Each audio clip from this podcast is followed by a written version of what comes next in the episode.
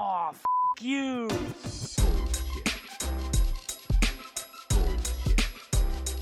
Bullshit, bullshit. Bu- bu- Bullshit. Bullshit. Bullshit. Bu- bu- Bullshit. Bullshit. Three, Bullshit.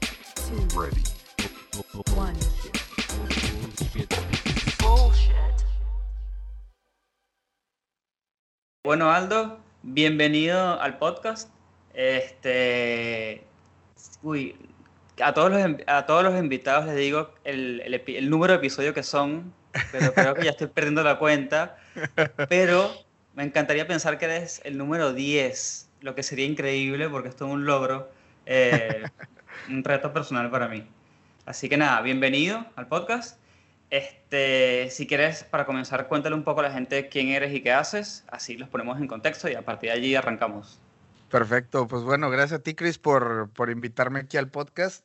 Este, bueno, pues mi nombre es Aldo Tobías, yo soy diseñador mexicano gráfico y ahorita, bueno, ya estamos explorando el, el tema del UX, que ya vamos a platicar de eso. Eh, y prácticamente, bueno, pues este, migré hace cuatro o cinco años y colaboro en una agencia de marketing y estrategia aquí en la ciudad de Vancouver, Canadá. Ya tenemos por aquí cuatro años colaborando y este, y pues nada, ahí lo que podamos aportar, Chris. Sí, este, un dato, dato interesante, yo Aldo lo conseguí por Instagram, Sí. o él me consiguió a mí, no me acuerdo, este, y directamente él me dijo para grabar algo y yo me anoté al instante, obviamente. Sí, vi lo, vi lo que andaba haciendo por ahí en Instagram, me salió un post tuyo y la verdad fue que, órale, o sea, eh, yo también tengo un podcast por ahí, yo entrevisto a creativos latinos ejerciendo fuera eh, este, de, sus países y vemos que las razones varían un montón, ¿no? Y, y Claro. bueno, el tema económico es uno de ellos, el tema de, de- de ganar experiencia es otro, entonces ya empiezo a ver lo que tú haces y, y ya como que la conexión de, que estamos teniendo la gente que empezamos podcast, pues Sí. se empieza a ver ese como, ah, conozco este y conozco este otro, entonces por ahí vi que habías anunciado, creo que el de Roberto, total. El asunto es de que por Sí, ahí fue sí. que, ah, bueno, pues a ver qué podemos armar, ¿no? Y este, y pues este, bueno, ahí te voy a tener también en mi podcast, mucho hábito. Ah, bien, bien. Este, sí, sí, sí. Este, de hecho, Roberto me dijo, ay, yo lo conozco. Y después, ayer, ayer grabé un otro episodio, el que va a venir antes que el tuyo, eh, con una persona que conocía a otra persona con la que ya estoy escribiendo para, ¿entiendes? Y fue como, bueno, ok, estoy comenzando a hacer este tipo de conexiones raras, están buenísimas. Claro. Pero, pero nada, sí, me alegra que estés acá, me alegra la iniciativa, eh, me alegra tu iniciativa de, de tu podcast en específico, porque sí, apoyarnos entre todos, la verdad que hace bastante falta. Siempre, no sé qué piensas, pero siempre he sentido que el, no, no sé si el latino, pero la gente de habla hispana a veces no se apoya mucho entre sí, o por lo menos esa es mi, mi percepción, y hace falta un poco de eso.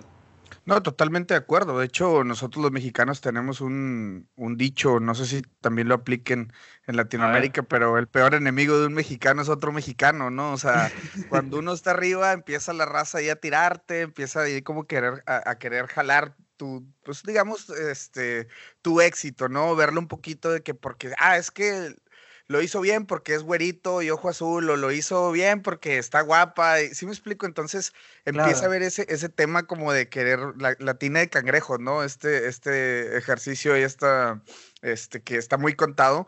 Y sí, yo creo que nosotros lo vivimos y, y es parte un poquito de la trinchera que yo trato de manejar con el podcast y pues con, eh, digamos, con, con todo lo que hacemos, con todo el cone- contenido que generamos.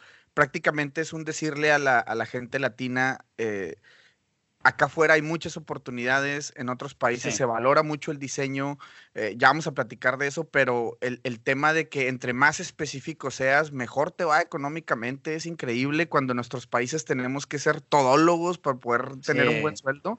Entonces, e- es un poquito eso, ¿no? Hacer despertar un poquito a los chavos que ahorita apenas están comenzando sus estudios de que hay mucho mercado acá afuera, es mucho mejor pagado, entonces, este, es, la verdad es de que mi, mi lema o mi mote es este, quiero ver a más latinos haciendo cosas, eh, no sé si se pueden decir maldiciones, pues, pero Sí, sí, sí, sí, ah, chingonas, entonces, pues, que quiero, que, que haya, que haya gente, pues, que, que le interese esa, ese ir más allá, salir de zona de confort y sobre todo, como lo comentas, el tema de apoyarnos, ¿no? O sea, una vez que llegas, ¿qué onda? ¿Quién te apoya?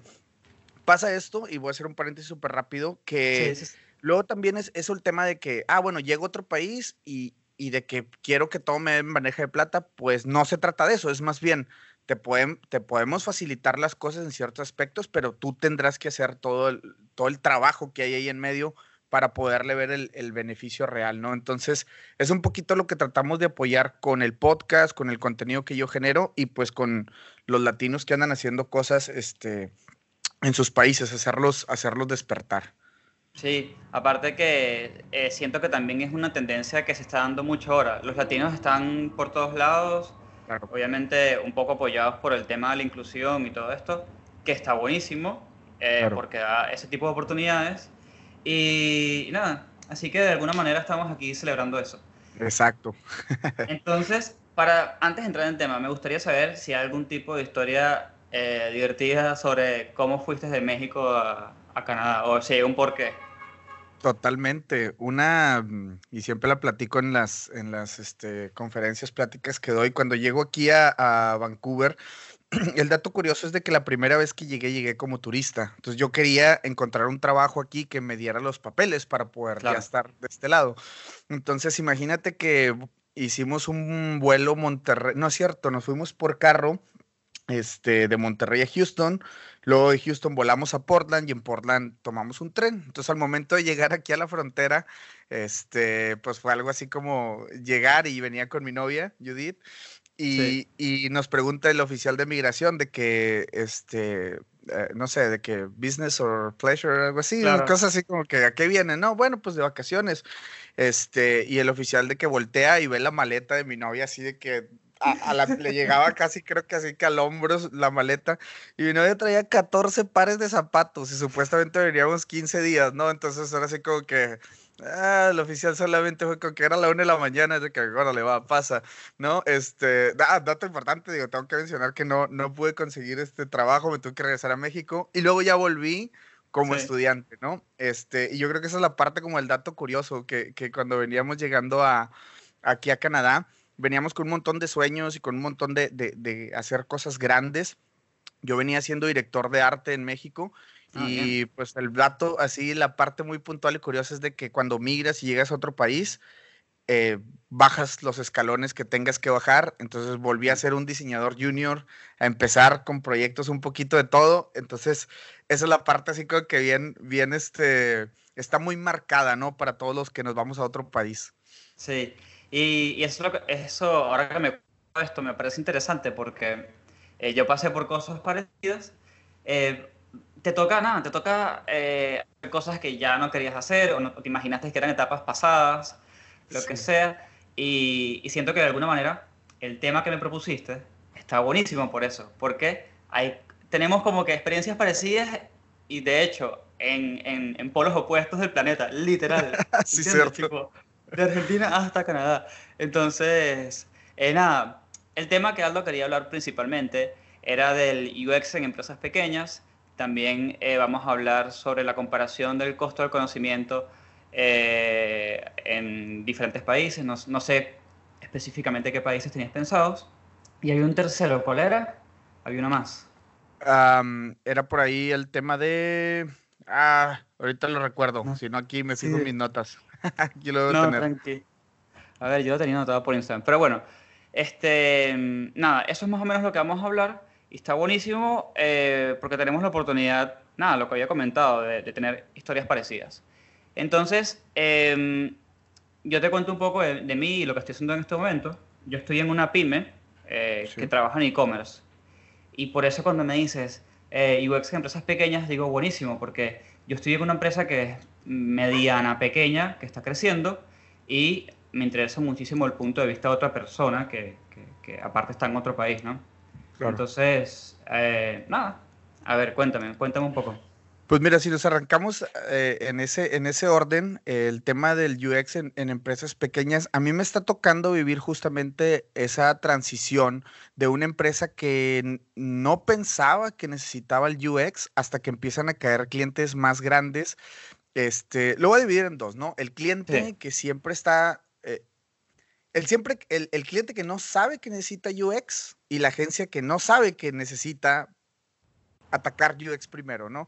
Y con esto quiero decir, digo, entiendo que el UX sea, o sea, se ha vuelto parte de nuestras vidas al momento de quererle resolver todo al usuario, ¿no? Que querer este, que el usuario se sienta cómodo con nuestros productos, que no batalle, que no haga nada. Entonces, es la esencia.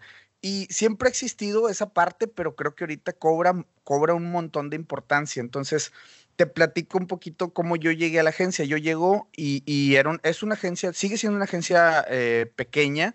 Este, somos apenas 14, 15 personas, entonces no es tanto, pero cuando llegué éramos como 7 u 8, hace 4 Ah, o sea, años. claro, está creciendo. Exacto, sigue creciendo. Entonces, cuando yo llego, eh, Chris, pues prácticamente era, un- era mucho del tema de, ah, bueno, a ver, como te digo, llego siendo junior de nuevo y era las chambitas, ¿no? Ah, recórtame estas imágenes eh, que las van a ocupar para print, eh, recórtame esto que va para web, edítame estas fotos, em, no sé, cositas así súper pequeñas o un banner, resaiséalo a mil tamaños y, Sí, sí, ¿no? O sí. sea, ese tipo de cosas que dices, ah, pero bueno, paso, paso ese escalón y poco a poco me voy yendo más al lado digital. Yo en México, eh, te digo, era director de arte de una empresa. Yo, mi- mis inicios como diseñador, em, yo empecé en Toyota, en- fue mi primer trabajo de diseñador en Toyota. México, y ahí fue, eh, hacía mucha mucho prensa, mucho, mucho tema de panorámicos, el tema de, de- de publicidad, no tanto digital. Luego paso a ser este, diseñador también en, en una empresa llamada WebPoint de desarrollo de software, ahí en Monterrey. Y entonces en estas empresas prácticamente fue cuando me metí al tema del UX sin saber o sin palparlo de tal o cual manera. No era más UI, más que, más que UX, era el UI, Claro. el, ah, que si el botón grande, que si el color, esto, el otro. Y luego, te digo, cuando eh, eh, terminé haciendo mucho las, las interfaces de los, de los sistemas, ¿no? Que, que esta compañía hacía. Entonces, llego acá y era otra vez, di el, di el escalón abajo y poco a poco, pues mi background me fue orillando a agarrar proyectos digitales. Entonces, Claro. llego a, a, a- a diseñar, empezar a diseñar este, ya los sitios web como tal, ¿no? Entonces, aquí es donde viene la parte interesante. La mayoría de los clientes que esta agencia tiene son clientes muy grandes o son clientes grandes en su rama, pero son clientes muy específicos. Por ejemplo, petroleras, en la industria de, la, de minerías.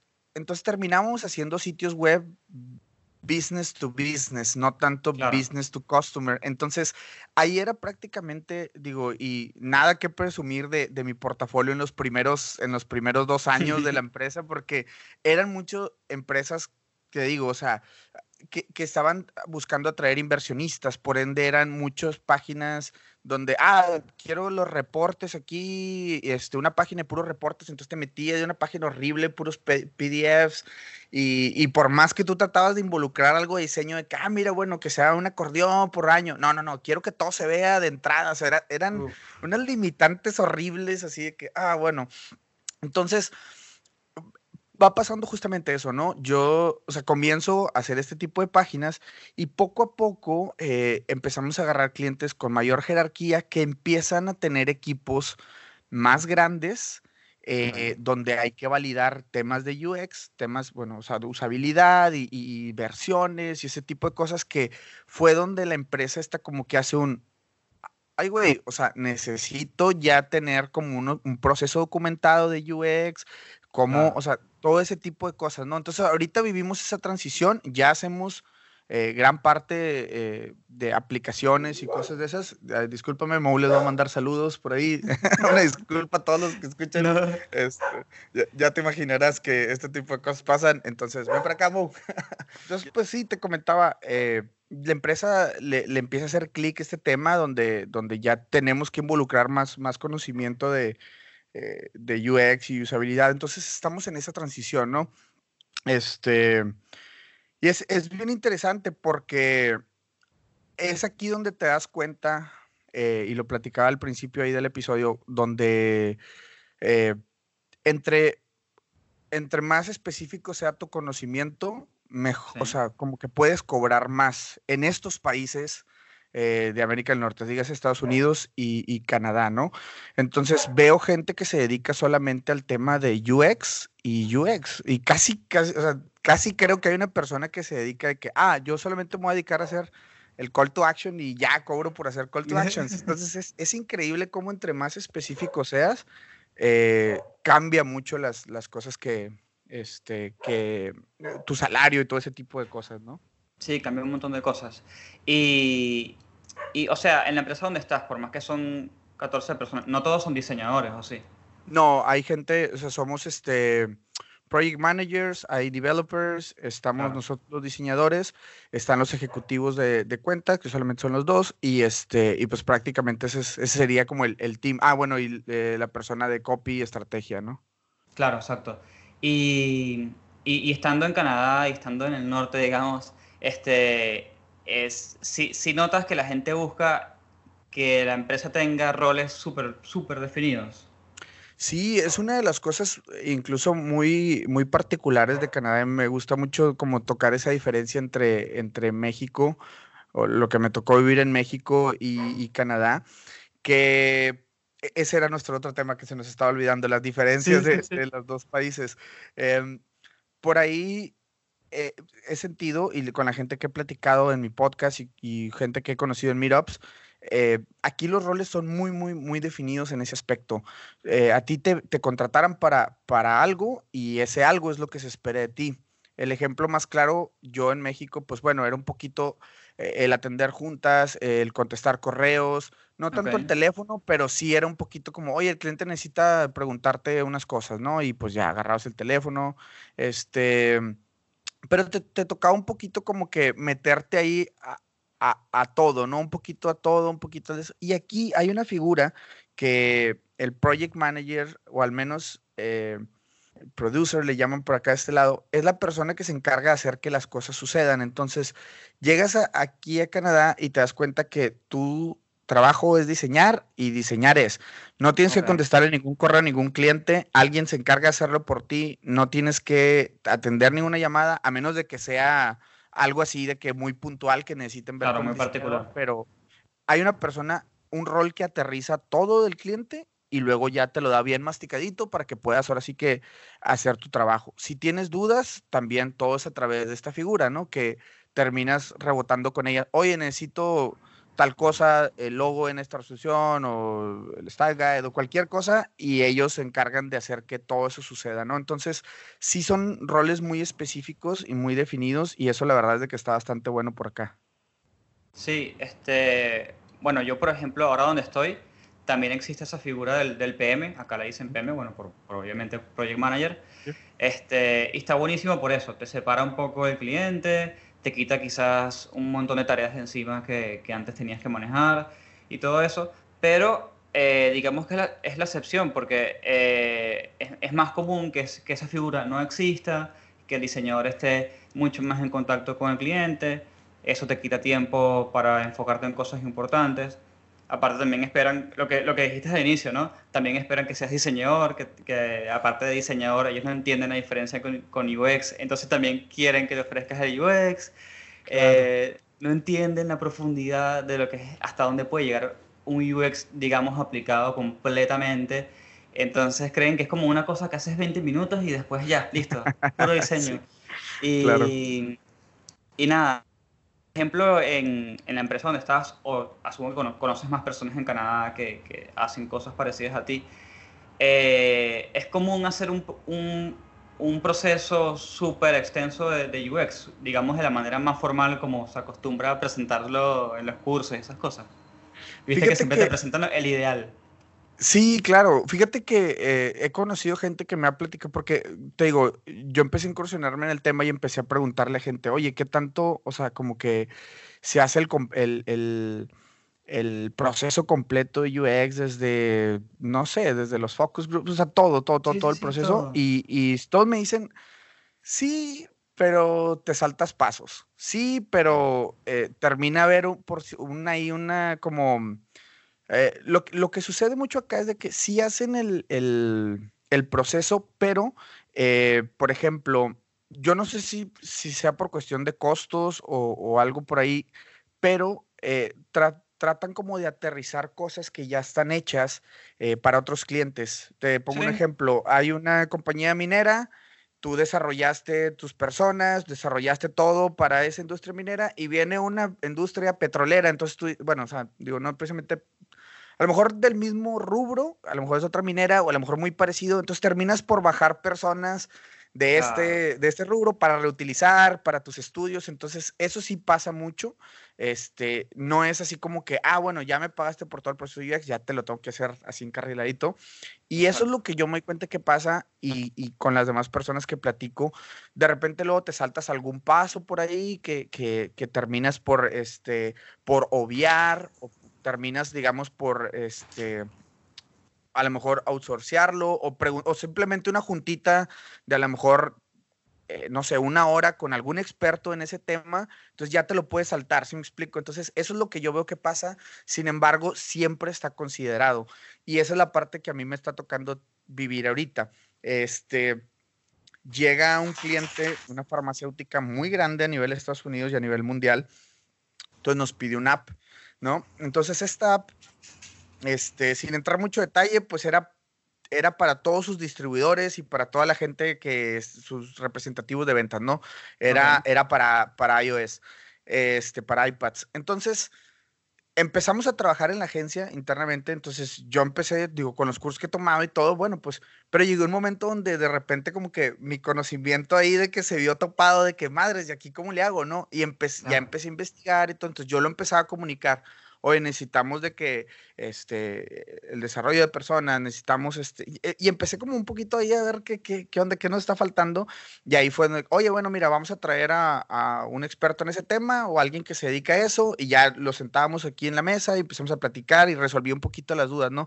Pero a raíz de ese proyecto fue cuando se empezó a como a revelar de que, oye, necesitamos hacer el proceso completo para poder dar Claro. la solución óptima, ¿no? Porque si no vamos a estar ahí como obviando cosas, asumiendo cosas que al final de cuentas no mm, va- van a terminar mal, ¿no? Entonces, este, eh, fue aquí donde ya nos pusimos como que las pilas y a partir de ahí te digo, ya empezamos como a ver, a ver estos, estos temas más, más en específico. Claro, pero está buenísimo porque es, yo, yo venía con una mentalidad de, claro, Aldo me va a contar que allá todo es súper, como te lo imaginas, ¿no? Súper técnico, Ajá. todo el mundo, no, yo pongo botones, yo pongo texto. Y ahora que me estoy dando cuenta, este, no es tan distinto, seguramente sí, sí hay unas diferencias si hablamos un poco más profundo, pero por mi lado también hay cosas que se reciclan y, y no con el sentido malo de la palabra, es con todo el buen sentido. Claro, por claro. ejemplo, este, no sé, por ahí si, si estamos haciendo web, que es lo que más hago yo, este, eh, reciclas el header. ¿Por qué? Porque haces uno básico y después lo vas adaptando según este cliente nuevo. No tienes que hacer el header 750 veces. Claro. Entonces, asumo que eso, ese, ese proceso, obviamente, de reciclaje también lo puedes hacer en UX hasta cierta medida. Y Sí, claro. está buenísimo entender de que, de que, porque ¿qué pasa? Eh, en Latinoamérica, cuando estás estudiando eh, diseño o lo que sea, tienes muchas referencias del norte, ¿no? Y te das como una idea y te frustras cuando llegas a una empresa y ves que todo lo que estudiaste, no sé, el 50% no lo vas a hacer y el otro 50% lo vas a medio hacer. Y que me hables de esto así eh, está buenísimo porque siento que bajas todo al mismo nivel y dices, ah, ok, es- estamos más o menos parecidos. Sí, claro, y siempre, acá siempre existe la posibilidad de que cuando llega un cliente grande, eh, la verdad, las empresas de acá no escatiman con traerte a un experto para que te resuelva este, Ok. cierta cuestión. Por ejemplo, el journey del, del usuario, ¿no? El flow, de que, Sí. oye, necesito alguien que le mueva esto, que venga, platique con mi equipo, resolverlo juntos y ya, o sea, se outsourcea esa parte cuando tu equipo no la tiene, que es lo que me está pasando a mí. Oye, yo no tengo el conocimiento en esto, en esto tan, tan particular. Bueno, pues tráete a, alguien que sí se dedica a eso en alguna otra empresa. Entonces, sí cuando vienen clientes este, eh, pesados o hay proyectos así como que van a ser revisados por un montón de personas, ahí sí, la verdad, las empresas acá no escatiman en ese aspecto y se traen Claro. a quien tiene que verlo con la expertise que tiene que tener para poder sacar el proyecto a flote. Entonces, yo, yo creo que es la, única pequeñita ahí diferencia que, que a mí luego me tocaba ver a lo mejor, no sé, en México, por lo que mis cuates me han, me han contado. Es como que, bueno, pues aquí es de que, mira, hay que sacarlo, ¿no? Eh, pasa, pasa una cosa bien importante. eh, creo que, por ejemplo, en Latinoamérica y todo, tenemos una, un poquito el tema de, ah, lo puedes hacer de mil maneras y, y o sea, se puede hacer de mil maneras y acá es un poquito más de que, ah, se tiene que hacer de esta manera. ¿Sí me explico? ok. Entonces, acá obviamente se trata de hacer todo in-house porque, pues, obviamente por costos y pues para, para que haya un buen margen de ganancia, eso lo entiendo. Pero te digo, cuando sí se, te topas con un torito de que, oh, ¿cómo? Y, y digo, ni siquiera a lo mejor en el tema específico de UX, ¿no? Me voy, por ejemplo, de que, no sé, llegó una, una propuesta para un cliente muy grande, o sea, para que pudiéramos pichar a un cliente muy grande también internacional. Entonces, ¿qué fue? De que, bueno, tráete a alguien que, se, que sepa cómo pichar a un cliente grande para hacer una campaña de Mm, marketing. Mira. Entonces, ya te traes a este experto, lo sientas y órale, ya te pones a platicar. Entonces, aparte, creo que esa es la, como que un poquito ahí la, la, la diferencia, pero sí no deja de ser, como tú dices, se reciclan cosas, se, se por ahí se, se agarran cosas que ya tenías en el pasado, de estudios pasados, entrevistas que habías hecho en, anteriormente, y a partir de ahí, pues bueno, se hacen, se hacen muchas cosas. Exactamente, sí. Sí, este. Sí, me- o sea, no- no, me ha tocado la oportunidad de, de que traigan un experto a resolver un problema en especial, pero, pero, o sea, así pensando rápido, tampoco he conocido un caso y por ahí esa puede ser la, la diferencia, la, la única diferencia o la, diferencia grande que eh, yo creo que sí causa un impacto, porque si, si tú reconoces que tienes un problema en algún lado, o no un problema, pero eh, reconoces un punto importante y tienes la capacidad monetaria y la capacidad de aceptar de que tienes que tener un, un recurso extra que lo resuelva, eh, bueno, y lo puedes hacer, es increíble. Obviamente va, va a hacer toda la diferencia del mundo. Porque le- le- sea lo que sea que estés armando, eh, debería salir mejor. Claro, y, y- y lo que, lo que termina pasando con, e- con traer esta figura externa, una que lo ve todo con ojos frescos y Claro. puede, te puede notar un montón de cosas, que fue el caso que pasó acá.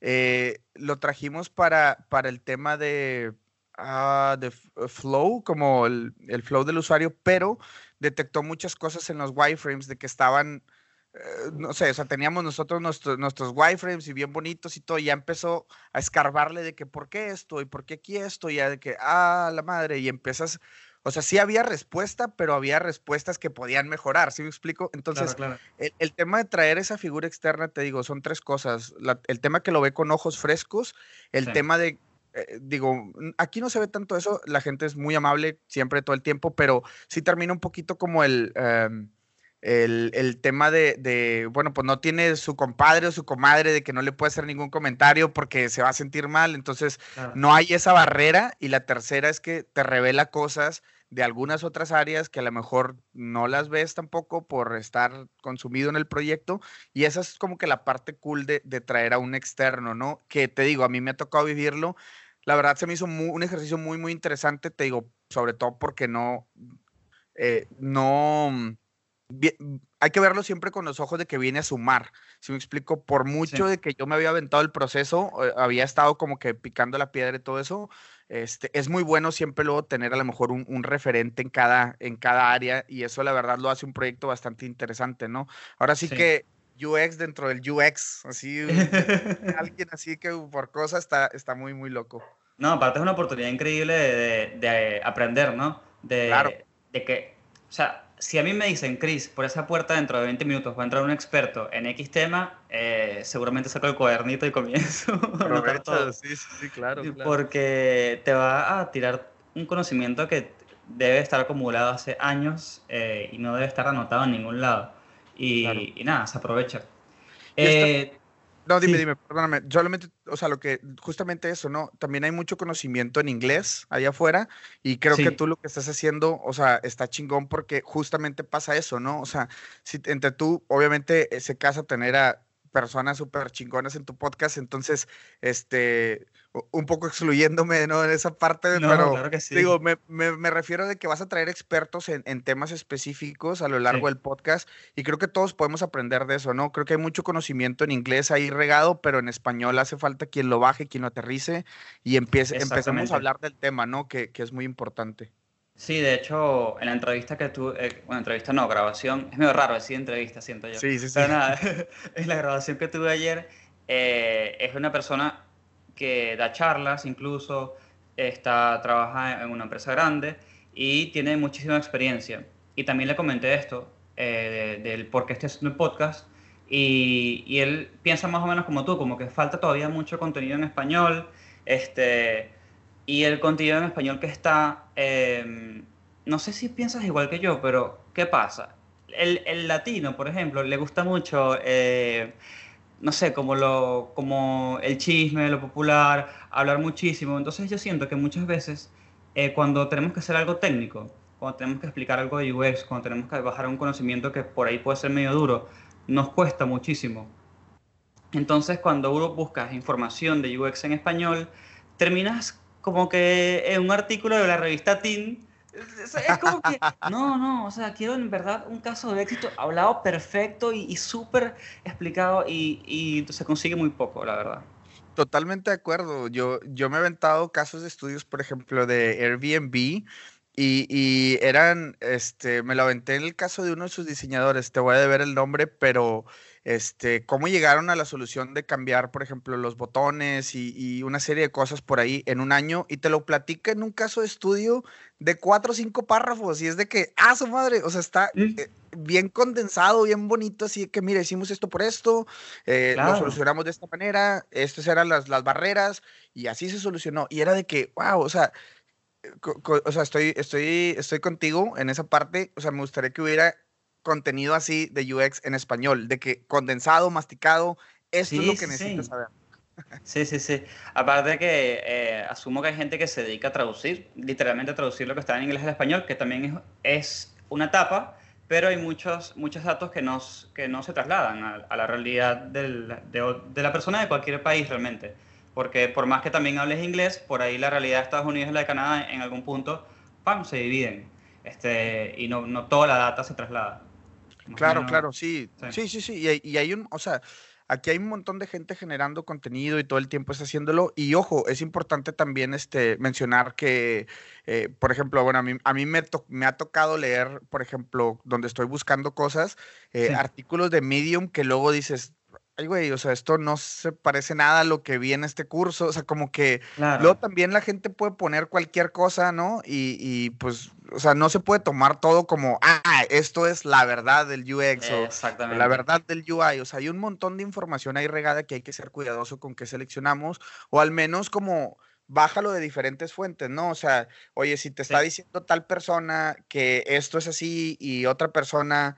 Este, o sea, hay tres personas comentando lo mismo o está justificando tal o cual cosa, eh, este, Claro. sé, de que sabes que los wireframes tienen que ser así o, o el user flow, cualquier cosa, no sé, que te empiecen a dar tips y tres personas concuerdan y una no, o sea, obviamente tú ahí obvias las razones y dices, bueno, entonces esto es lo que, los tips que sí son sugeridos y no Juanito desde su casa que se puso ahí a escribir ahí cualquier cosa porque cree que le sabe. Entonces hay que ser muy cuidadoso también con eso y, y, y pues bueno, muchas veces también, Cris, eh, yo creo que pues hay que, hay que meterle lana a este tema, ¿no? Al tema Sí, eh, Totalmente. UX. No sé cómo sea por allá, este, en el tema de, de si hay una, una licenciatura solamente con eso o todo termina siendo como cursos así por, por tu cuenta. Este, Sí, yo, yo justamente para este, esta graduación investigué, porque dije, bueno, ya que vamos a hacer este tema, está bien, asumo que tú sabes algunos datos de México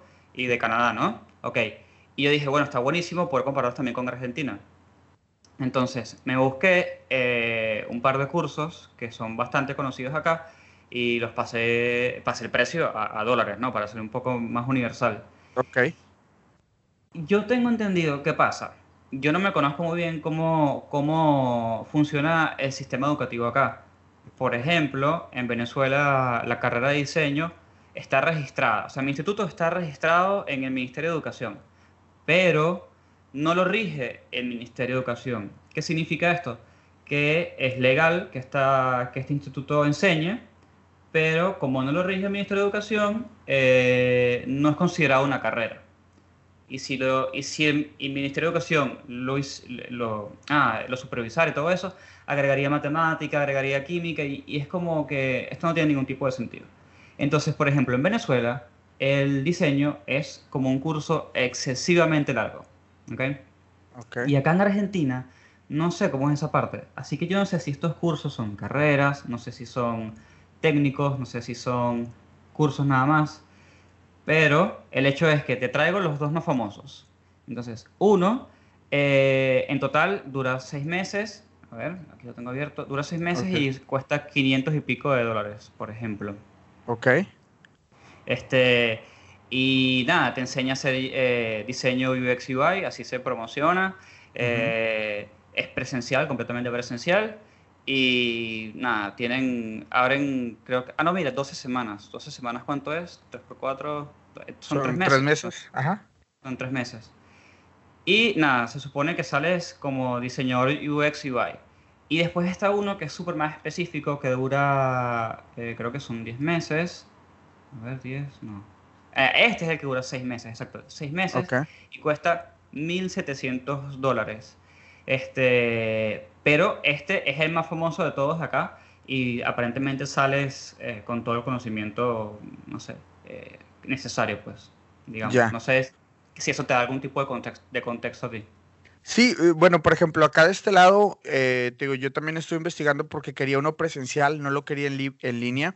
Sí. Por ahí los, los de en línea, pues los típicos de Coursera, los típicos de, de, de varias Claro. plataformas online para cursos están también entre los, no sé, 100 dólares, a veces más barato, 50, dependiendo, ¿no? De, de, de todo esto, pero eh, el, el tema en línea, yo lo veo, bueno, de que sí está muy bien, siempre y cuando Sí. seas una persona dedicada, ¿no? Y estés como, o sea, más bien, al final de cuentas, todo este tema creo que impacta en un beneficio, ¿no? El, el beneficio de, de tener un mejor salario o desarrollarte mejor profesionalmente para que después puedas poner tu, eh, tu agencia o tu, eh, lo- tu despacho, lo que quieras poner, ¿no? Entonces, Claro. creo que estos cursos, bueno, complementan, yo los he hecho, complementan un, poco el tema de la carrera y todo, pero por ejemplo, de este lado, en, en- en escuelas canadienses, hay cursos de 3 mil, 4 mil dólares, también de duración de seis meses.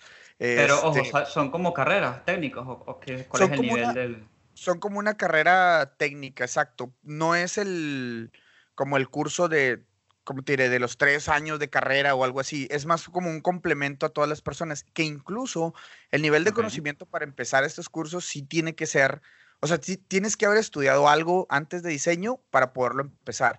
¿Por qué? Porque, ok. empie- o sea, partes de una base muy, como ya muy, muy estructurada y muy sólida de, de fundamentos del diseño, de fundamentos de, este, diseño de interacción, etcétera, todo eso, em- o sea, ya digamos como que lo tienes que tener cubierto al momento de empezar estos cursos. Entonces, son cursos, mira, de hecho también por acá tengo uno abierto, este se llama Brains, ah, Brain Station, esta es una escuela, o sea, está muy chingón. eh, el edificio, pues, donde están, eh, está justamente saliendo de, uno de los eh, paradas del metro. Y ellos, por ejemplo, pagarlo así de contado, 2.750 dólares, o tienen como que facilidades de pagarlo por mes, 390 Exacto, dólares, sí. etcétera, etcétera, ¿no? Pero prácticamente aquí, déjame ver si viene cuánto es lo que dura. Este, e- el, el tema es de que si no, o sea, empiezan con eh, unidades y ese tipo de cosas, no, no viene aquí la duración. Creo yo lo había visto que eran de seis meses. Este, por ahí igual y eh, lo podemos corroborar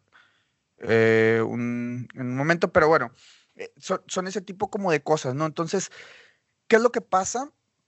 Em, acá mover un poquito otra rama, que es, es la industria del cine, que también se mueve muy, muy cabrón acá de este lado. Este, Hay una escuela que se llama Vancouver Film Art School, algo así. eh, y esa, esa escuela es muy conocida, por ejemplo, que si tú sales de ahí o si tú te gradúas, tienes una gran oportunidad de, de encontrar un trabajo en, en- la industria del cine, ¿no? Entonces, como que es una escuela que te marca la pauta para encontrar trabajos en todos tus estudios. Del lado de UX, yo no lo veo tanto así. O sea, no es como, ah, es que si estudiaste en tal escuela o si fuiste a tal curso o tienes tal, Claro. tal certificación, entonces ya ahora sí te van a considerar como un experto. Yo no lo veo tanto así, no sé, y te soy sincero, no, no podría decir que esa es la regla, pero sí creo que es un, habla, eh, el tema de conseguir un trabajo mejor, habla un poquito más en los proyectos que has estado involucrados, más que el dónde Sí. estudiaste y más que el, el- el- el- la escuela o la institución o etcétera, ¿no? Entonces, ese es un poquito como que lo, lo que veo de este lado. Por ejemplo, o sea, si yo puedo sentarme en una entrevista y platicar de este proyecto que te decía con esa empresa, o sea, yo sé que la persona que está enfrente sabe cuál es esa empresa, entonces cobra un poquito más de validez saber que estuviste involucrado en un proyecto de esa magnitud antes que ver si estudié aquí o si estudié un curso en línea o etcétera. Eh, Sin embargo, creo que es muy importante, te digo, el, el tema de siempre estar como adquiriendo conocimiento, ¿no? Que era una de las estadísticas muy, muy relevantes en, en eh, Dribble, por ahí esta plataforma que nos, que nos, este, Increíble, yo la amo. que- Sí, sí, sí, eh, eh, mantiene un, un chorro de, este, de inspiración para toda la banda.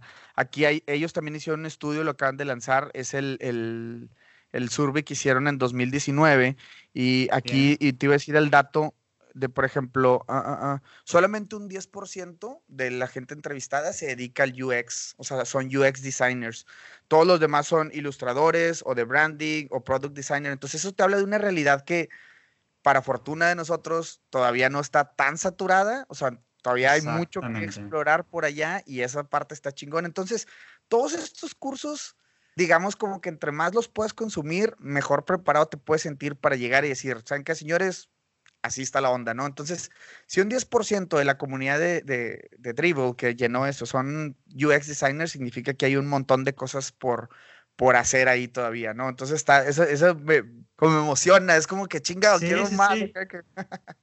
No, aparte está buenísimo entender que estás en un movimiento que está creciendo. Tipo, Claro. no es que eres una gota más en el mar. No, no, esto está creciendo.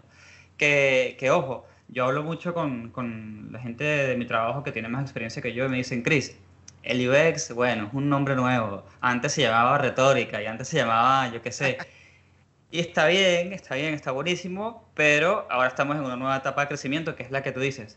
Y yo creo que mm, este fenómeno de que habías hablado de que cuando sales de, de una escuela en particular es como casi seguro que consigues trabajo y todo esto, aún no se va a dar en el UX porque la- creo que las mismas academias de UX están eh, madurando, digamos, todavía. Sí. Yo creo que ellas eh, entienden que su programa no está completamente bien, eh, quizás estructurado, o no, no porque lo hayan hecho mal a propósito, sino porque entienden que hace falta un proceso de, de iteración, iteración en cada, en cada curso. Eh, por ejemplo, yo creo lo que sí puede aportar eh, estos cursos es siempre el grado de exigencia. ¿Por qué? Porque eh, por ahí lo que le interesa al empleador o lo que le interesa a tu futuro cliente es decir, bueno, este, está bien, este tipo de graduar de acá, que no lo hace un experto realmente, pero lo que sí garantizo es que esa escuela es súper exigente, ¿entiendes? Entonces es como que estableces un buen nivel de, de partida, tipo, te aseguras que esta persona se graduó acá, esta persona eh, pasó por un montón de, de- de evaluaciones y cosas que, digamos, te aseguras que no, no contrataste a un, a un flojo, por lo mínimo, ¿entiendes? Claro, claro. No, totalmente de acuerdo. Y, y, y eso yo creo que es lo que pasa tumbando un poquito la validez del curso en línea. O sea, que no tiene de malo Sí. y puedes aprender mucho ahí, pero tumba un poquito eso que tú, o sea, no lo había visto de esa manera, pero ahorita como aterrizándolo, creo que, que eh, la persona que a lo mejor eh, dices, ah, tengo siete cursos en línea que he hecho de UX, pero te puedes imaginar de que, ay, seguro los hiciste en tu cama, si me explico, acostado, ahí como que, ah, como que sí, le picaste, y no sé, o sea, puede dar esa impresión pero, pero me llama muchísimo la atención eso también, lo que comentas, creo que estoy, o sea, no creo, estoy totalmente de acuerdo en ese tema donde los, estos cursos y todo este tipo de escuelas están madurando y, y están formando esa parte eh, de para poder pone- poner un programa sólido y que empiece a haber este tipo como de, ah, es que fui a tal escuela de UX Ya no, o sea, Exacto. la sola, por ejemplo, la única que yo conozco así fuerte y todo es la certificación de Nielsen Norman, o sea, es la única que yo, o sea, es como, ah, bueno, es como un referente en este, en este tema, ¿no? Pero, este, fuera de eso, o sea, creo que todavía hay mucho, mucho, como que mucho carne que, que está ratando por ahí, muchas cuerdas Sí, que todavía están falta mucho. Y, y otra cosa que tú decías, bueno, y que lo que te decía, ¿no? El UX siempre ha existido, se llamaba de diferentes maneras y todo. Sí y, y no. Ah, sí, no, porque, o sea, bueno, sí, completamente de acuerdo. Solamente que creo que hay un punto todavía en la balanza donde, oye, es que todo lo que tenemos ahorita es para interactuar de muchas maneras, ¿no? Me voy a regresar al caso de, bueno, a mí me tocó, estoy algo viejo, yo sé, pero me tocó el Walkman, ¿no? Donde Ah, tenías claro, el, el amarillo. Sí, sí, el, el Walkman sí, sí. así con tus- Y era de que pícale y regrésale y todo. Y, o sea, eh, estoy hablando de un producto físico, ¿no? Pero la manera de escuchar música, pues era muy diferente, ¿no? A la que hoy, hoy tienes. Entonces, esa experiencia que te daba el Walkman de acá, de, de picarle y todo ese tipo de cosas, pues bueno, ahora es- estamos en un punto de partida donde existen objetos todavía análogos en el aspecto de que cualquiera, incluso el control remoto de la televisión, pues todavía está un poquito eh, digamos, pues análoga, ¿no? El botón físico como tal. Entonces estamos como que en el punto, creo yo, de, de- de- de quiebre donde va a empezar a haber cosas co- que tienen que ver muchísimo con la experiencia eh, de usuario, el Alexa, eh, el Alexa, no sé qué le dije, el, el- ya, ya estoy acá yo mezclando géneros, ¿no? Alexa, el, el Google Home, todo ese tipo de cosas que con voz, comandos, este, la televisión, pantallas touch, todo ese tipo de cosas pues viene una revolución muy fuerte. Entonces creo que, como tú lo decías, las escuelas apenas están armando eso, este, y nosotros como diseñadores hay un montón que explorar todavía, ¿no? Apenas está en pañales esto, esta industria, esta rama. Entonces, este, agárrense porque vienen cosas muy, Vienen muy cosas interesantes buenas. para aprender. Sí, aparte, ¿sabes? Una cosa que me llama mucho la atención del, del UX es que da la oportunidad a personas que quieren hacer migración de carrera y de alguna manera eh, trasladar esos conocimientos. Por ejemplo, en el UX son súper bienvenidos personas como eh, eh, eh, backends, eh, personas que hicieron front, eh, incluso ingenieros, porque hay cierto conocimiento o forma de pensar que se traslada, que es necesaria en el UX.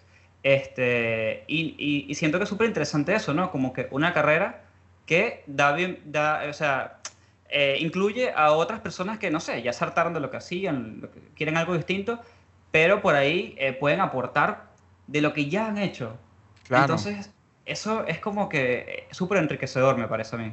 No, totalmente. Y, y volviendo al tema de UX en empresas pequeñas, justamente pasa eso, ¿no? Nota, o sea, ¿entiendes el clic de la transición de que, oye, le tenemos que meter UX a todo este tipo de clientes y todo? Entonces, cualquier persona, como tú dices, yo en este caso que vengo a hacer diseño gráfico y UI, es como que, vete papá, o sea, necesitamos que aprendas esto también como para pues, le imprimas tu conocimiento. Entonces, creo que por ahí uno de, de los episodios tuyos lo comentaba, ay, se me va el nombre de esta chica de Comerci, que se fue a Ah, Mariana Comerci, Comerci. la del episodio del departamento digital.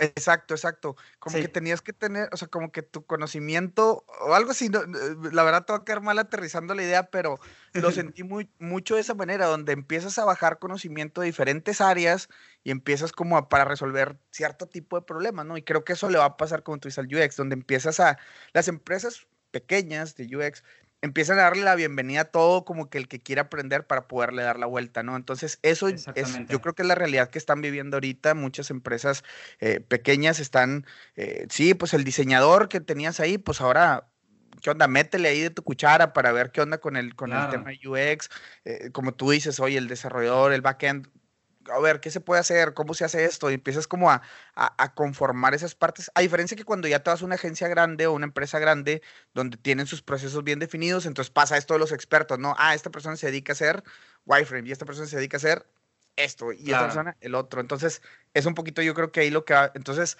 volvemos, o sea, es, es, es muy, muy enriquecedor tener diferentes backgrounds para este tema del UX. Sí, sí, sí. ah, y, y ojo, yo a veces, no sé, yo todos los días me despierto y pienso distinto en el sentido de, de qué horrible que la gente quiera que uno haga de todo. Y otro, otro día me despierto y digo, no, pero a veces es necesario hacer un poco de todo porque eventualmente das un salto y te especificas, ¿no? Claro. Y eh, nada, como que ahora hablando contigo, pienso eso un poco. Está bien, estas, estas empresas que tienen el presupuesto y el tamaño para hacer, tener todos estos puestos cubiertos y hacer todo el proceso específico, y las pequeñas cubren un espacio importante, un espacio donde, donde arriesgan, donde por ahí hay un par de procesos que cortan y no le dicen al cliente, pero bueno, van, como impro- van como improvisando y está buenísimo y le da cierta dinámica.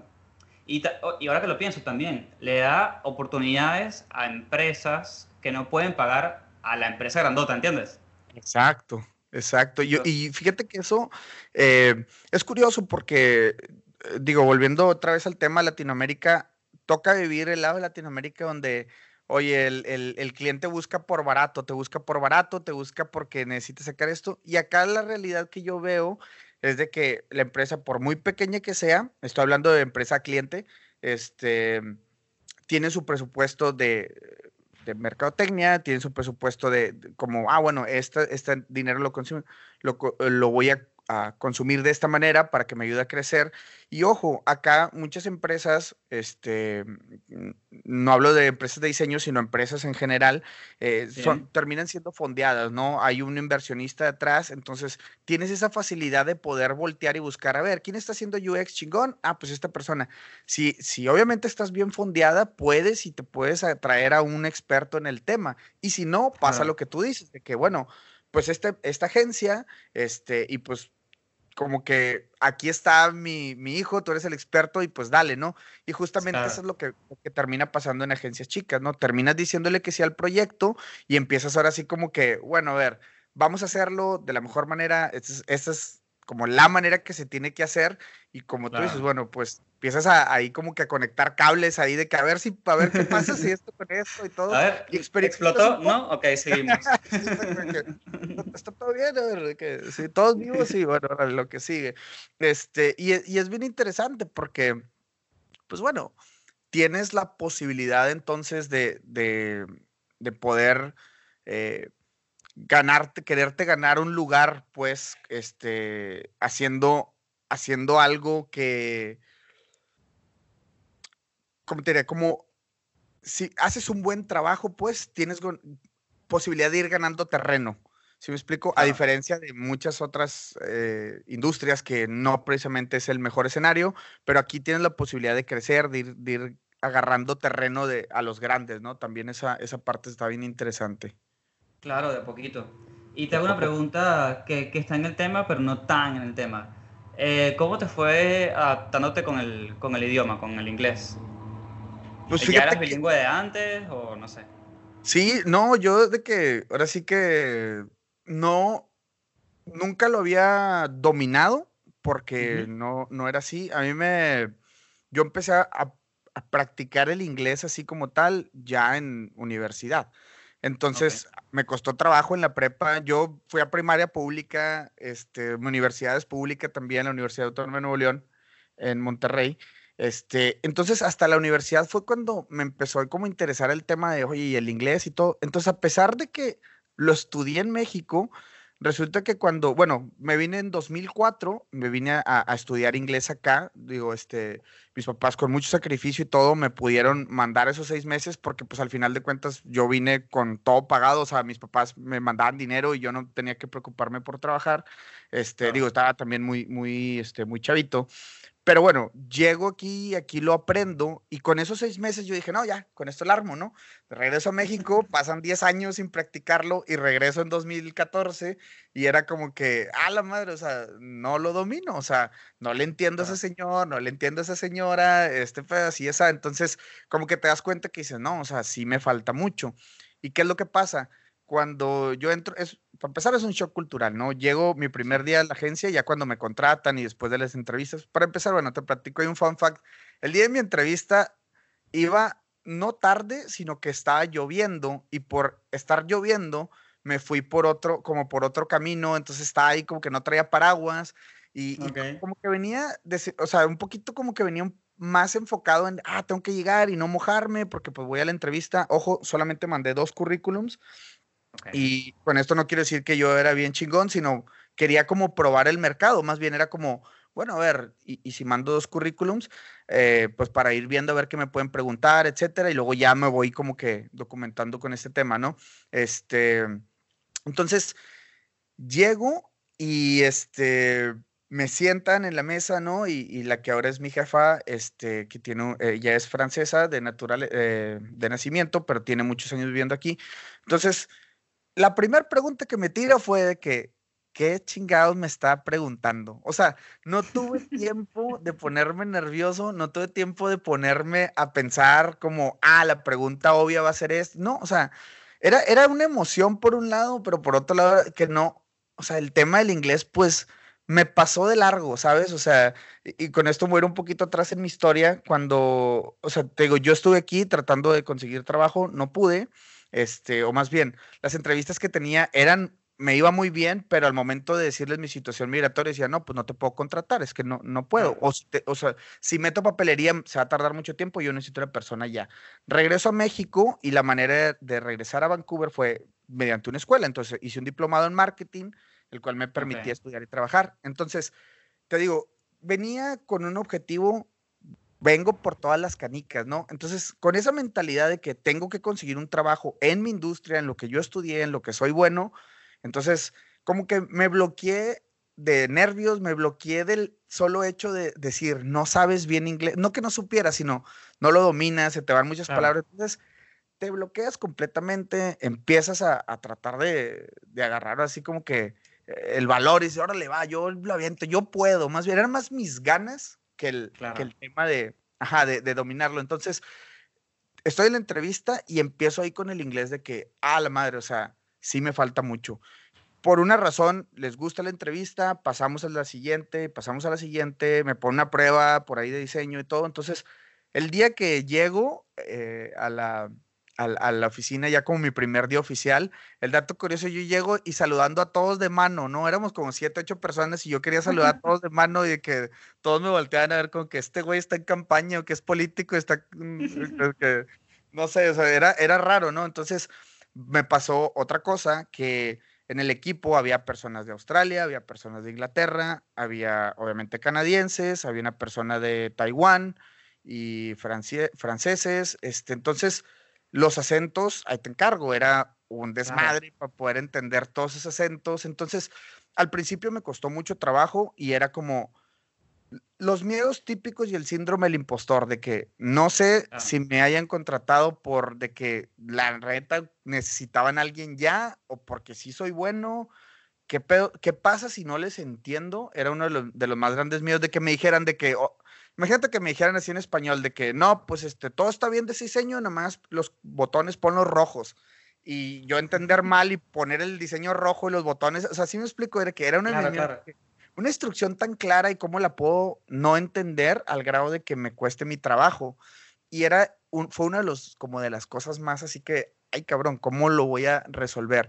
Pero, eh, pues mm, sin duda es, es este, el, el apoyo que, que tienes luego con, con, con tu familia, con mi novia en este caso, yo salía frustradísimo, había, había días que salía frustradísimo de la agencia y le llamaba a mi novia y ¿sabes qué? Es que mira, no me fue bien, me están revisando mi trabajo un montón de veces, no les entiendo y, y siempre era como que mira, calma, o sea, solamente tienes un mes allá, tienes dos meses, vas a verlo poco a poco, poco a poco y vas entrando a ese, como en ese ritmo, en ese ritmo, entender acentos, entender personalidades, que por cierto ya Sí, es un tema y al mismo tiempo estarte documentando para los proyectos que vengan y eh, un shock. El, digo, me preguntaste por el inglés, ya me fui en Sí, todos sí, los sí.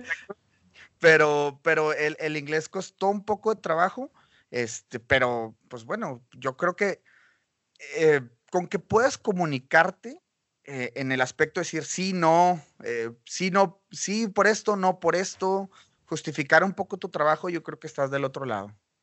Sí, sí, sí. Y, y bueno, no sé si, no sé cuántos episodios escuchaste, pero en el primero yo hablé con, con un amigo que también está acá. Él es comunicador social, él, él no es nada. Eh, y noto ciertas similitudes, porque el que, el que emigra, o sea, el que sale de su país, la verdad que tiene que, como decimos mi hermano y yo, que, que también está acá, tienes que tener como mentalidad tiburón, ¿entiendes? Tienes que tener como una ambición obviamente siempre trata de mantenerla de una manera sana, ¿no? Pero Claro. una ambición y vas como directo al, al objetivo y, y sí, es, es lo que dices tú, tienes que bloquear miedos, bloquear estrés, bloquear un montón de cosas y simplemente apuntar y darle y darle y darle, porque yo creo que también hay personas que, que como que le gusta mucho eso. O sea, si, imagínate si tú fueses la empresa que contrata a alguien y ves, bueno, pero este tipo se vino desde México y no sabe bien el idioma, pero está acá, después de lluvia, haciendo entrevistas, respondiendo preguntas técnicas. No, vale, este tipo se ganó lo que le dio la gana. Entonces, y a veces uno, se lo- del lado de, de- de uno, se le olvida eso, como que, hey, lo que yo estoy haciendo, ¿sabes? O sea, esta actitud que tengo también vale muchísimo. Totalmente de acuerdo. Y pasó justamente, no, o sea, hace cuatro días, una cosa así. Yo, mi podcast es en español, te digo, platico con, con latinos que están haciendo cosas y por primera vez hice un, hice un, hosteé un Dribble Meetup aquí en Vancouver. Este, y se me ocurrió con el tema del podcast, dije, bueno, pues me llevo los micrófonos, tenemos el evento, platicamos y todo, y voy a entrevistar a gente, pues, eh, de todo el mundo, ¿no? Y, y ¿qué pasa? Que terminé entrevistando canadienses, coreanos, o sea, empiezo como que, y, y fue el primer episodio que grabé en inglés, entonces les platico ahí en la oficina, en la agencia, ¿saben qué? Pues grabamos este episodio en inglés, este, yo sé que no lo pueden escuchar, saben que tengo un podcast, pero no lo pueden escuchar, y aquí está, ¿no? O sea, disculpen si les van a sangrar los oídos con tanto acento y tantos horrores gramaticales, horrores gramaticales, pero ahí va, o sea, eh, es what it is, es que ni modo, o sea, sí, sí, sí. y pasa, y todo el mundo me dijo eso que tú comentas, ¿no? De que, oye, no, pues, o sea, imagínate a nosotros hablando en español, o sea, claro que, o sea, te, entendemos esa parte, entendemos como que, no lo voy a llamar sacrificio, pero entendemos la parte eh, donde tú estás dando de más, si me explico lo que en Sí. teoría no te, no te tocaría, ¿no? Y esa es la parte como que a mí me encanta siempre platicar y con el tema de las agencias y con el tema de los chavos que están ahorita escuchando esto, la Sí. verdad, hay un montón, o sea, hay empresas en Estados Unidos que están con los billetes hacia afuera, si me explico, tratando de, de- de- de que vayan a trabajar por, porque necesitan a alguien con tu conocimiento, que es el tercer tema que Sí. teníamos por ahí anotado. ¿Cuánto vale el conocimiento? Mi conocimiento en México, mi conocimiento en Canadá, si me explico? Entonces, esa parte me llama mucho la atención porque a mí me gustaría que a todos les fuera chingón, que todos estuvieran no hablo tanto de dinero porque no, o sea, a lo mejor voy, voy por el tema, o sea, se va a escuchar, vamos a hablar de números, pero el tema económico no es muy fuerte, o sea, no soy una persona que me mueva tanto el dinero, más sin embargo, creo que, o sea, si alguien tiene que pagar por tu conocimiento, si me explico, por todo ese tiempo de preparación, sí creo que hay que valorar bien nuestro trabajo, como bien he sabido, o sea, esta industria se, ma- se mata mucho por ese tema de, de, ah, es que no cobro esto que estoy totalmente de acuerdo en no cobrar siempre y cuando sea en un propósito, tengas un propósito más grande, ¿no? Creo que lo Sí. platicaste con, con Roberto, este, hay, hay un montón, hay un tema, ¿no? Pero volviendo al tema de, de las empresas y lo que ustedes pueden estar haciendo fuera, las personas que escuchan esto, si están es- haciendo carrera en UX, créanme que acá hay un chingo de empresas queriendo agarrar talento latino. Entonces, pónganse pilas con el inglés, ese sería un consejo. Y el Claro. segundo es adquieran conocimiento de todos lados. Este podcast es una excelente opción. Libros, todo, todo, todo, todo lo que esté a su alcance, consúmanlo, porque justamente van a, van a necesitar esa mentalidad de tiburón que tú dices de que llego a otro país y es, ¿qué más? ¿Qué sigue? ¿Qué, qué? Y eso Claro. los empleadores lo ven, lo detectan. Yo quiero a alguien así en mi equipo. eh, Que, que- que vengan con hambre, porque están cansados, digo, y esto lo juntas con el tema de la generación millennial y todo, que pues a mí también me toca ser parte de esa generación, pues, pero el tema donde yo platicaba con mi jefa, dime por qué no contratarías a alguien, o dime por qué no, por qué alguien no llenaría tus expectativas para contratarlo. Y dice, pues actitud, o sea, primero que nada es la actitud. Claro. Segundo, el que ahorita todo quiere negociar. El tema de si, por ejemplo, ha tocado este casos en la agencia donde van estos chicos practicantes y de repente mi jefa le dice, ¿saben qué? Pues necesito usted reporte o esto para el martes y los güeyes se ponen en un tema así como que, ah, para el martes, es que el martes, este, no sé qué, mejor te lo entrego el miércoles. No, güey, es que si te lo están pidiendo para el martes, es para el martes, ¿sí me explico? Entonces Claro, es no, no, como, no. ese- ese- esa cosa de querer negociar. Entonces, creo que cuando nosotros salimos y, y empezamos a tocar puertas en agencias este, de marketing, de UX, de todo esto, en, fuera de nuestros países, eh, mandas un mensaje positivo, un mensaje de que estás ahí por mejorar, de que estás ahí Sí. para hacer cosas más grandes y créeme que la puerta va a estar abierta este, de par en par, ¿no? Obviamente tienes que cumplir con las expectativas y por eso digo, nútranse de todo esto que está pasando, de este podcast, de los libros que por ahí han recomendado, de todo ese tipo de cosas. Entonces, es la verdad, así como que un, un tema muy, este, muy, muy sabroso.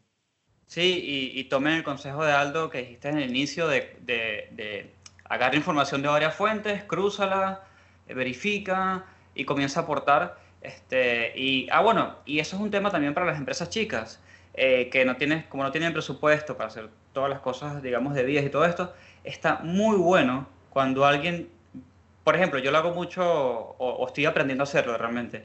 Lle- Llego el lunes a la oficina y le comento a, a mi equipo de diseño, ¿sabes qué? El fin de semana leí tal tema y hablaba de tal cosa. Yo creo que podemos aplicarlo en este proyecto.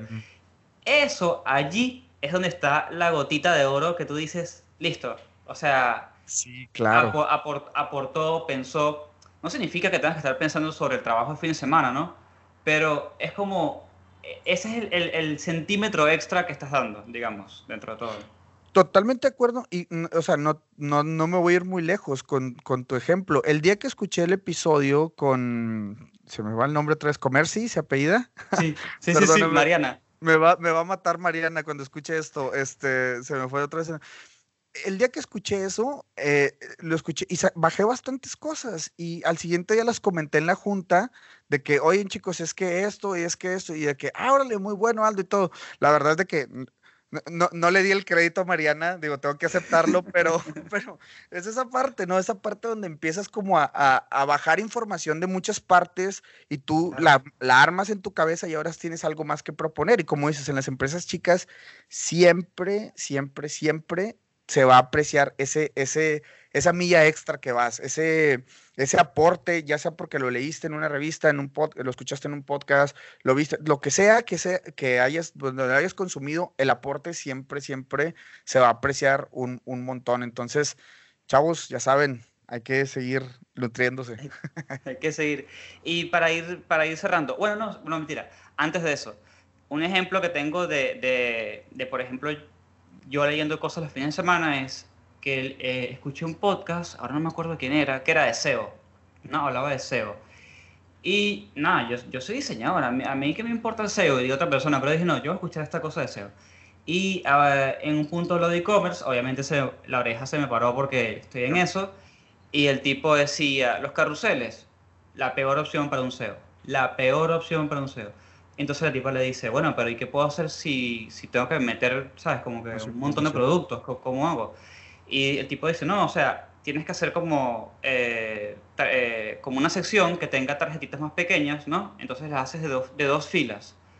Y, y, sabes cómo es las cosas, que te hace clic y de repente comienzo a acordarme y creo que me metí en la página de Walmart o no me acuerdo de qué y veo que hay muchos lugares que no tienen carruseles, sí. pero que tienen como estos, estas hileras, estas filas, do, estas dobles filas de productos y digo, claro, ya entiendo, es por el SEO, no es por el diseño. Y digo, claro. Y, y, y, entonces fui el lunes a la oficina, había un proyecto que estaba comenzando, que no era mío, era otra persona, se lo comenté y, y después creo que sí lo aplicó o, o por lo menos lo propuso, ¿entiendes? ¿Entiendes? Es, es, es eso, esa generación de, de, de cosas, esa, esa rueda que comienza a rodar. No, total, totalmente de acuerdo. Y pasa, digo, en, ese, en eso que comentas tú, por ejemplo, lo del carrusel y todo, justo te digo, ayer también estábamos preparando.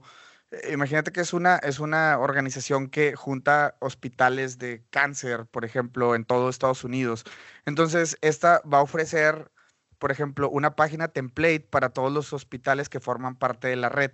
¿No? Claro. Entonces estábamos haciendo, por ejemplo, está, me tocó diseñar el, el, tema de, o sea, sí, de landing de cada una de las páginas. Entonces empiezas a ver cosas como eso que tú dices, de que, oye, bueno, ¿qué les puede afectar el, el SEO? No sé, empieza a ver ese tema y, por ejemplo, nada más así pero como para concretar muy puntual, este, puse mi header de color blanco, ¿no? Entonces lo veo en el chica y me dice de que, ¿blanco? ¿En serio? O sea, como que... Eh.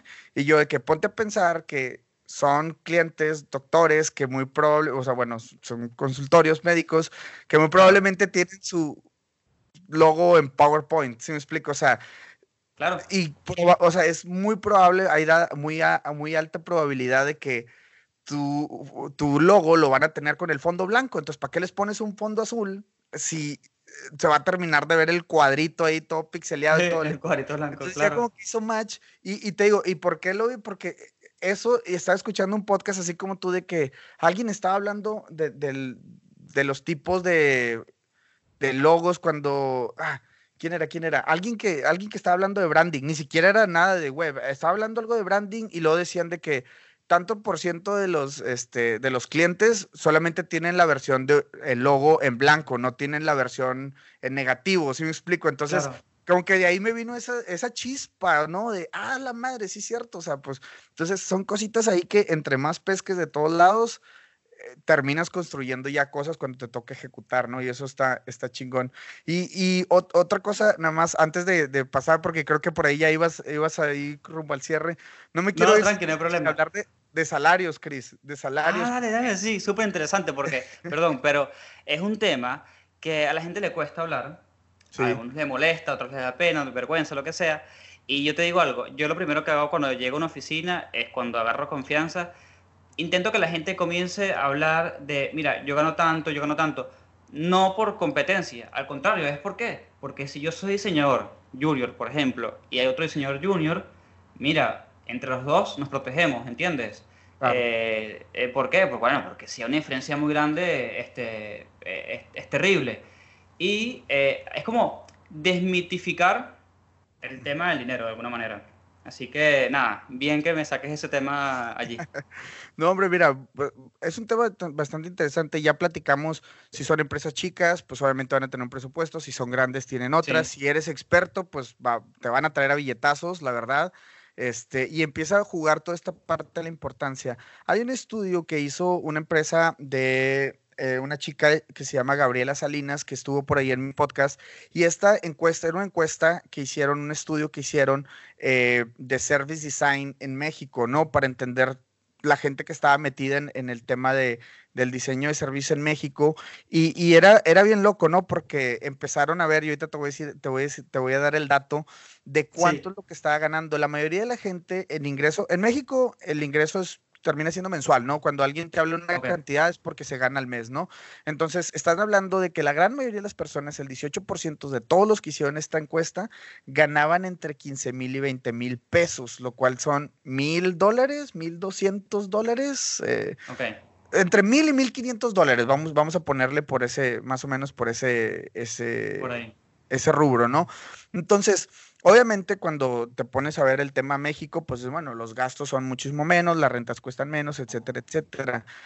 Pero es, toda esa misma gente, por ejemplo, la gente que gana de 15 a 20, el estudio de Gabriela revelaba que eh, esa misma gente creía que debería estar ganando este 30 y 35, es decir, que debería estar ganando entre pues dos mil dólares más o menos, una cosa así.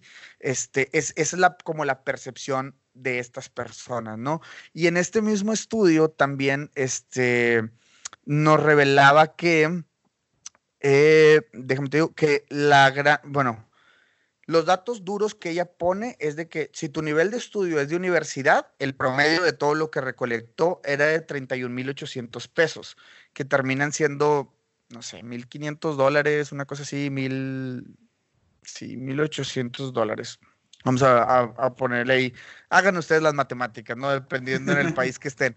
Pero 30, eh, sí, 30.800 pesos y eh, las personas que estudiaban hasta un nivel de maestría, eh, más o menos eran de unos 44 mil, 45 mil pesos mensuales, ¿no? Lo, lo que te habla de unos 2.500, 3.000 dólares, ¿no? Más o menos lo que, lo que está ganando estas personas, ¿no?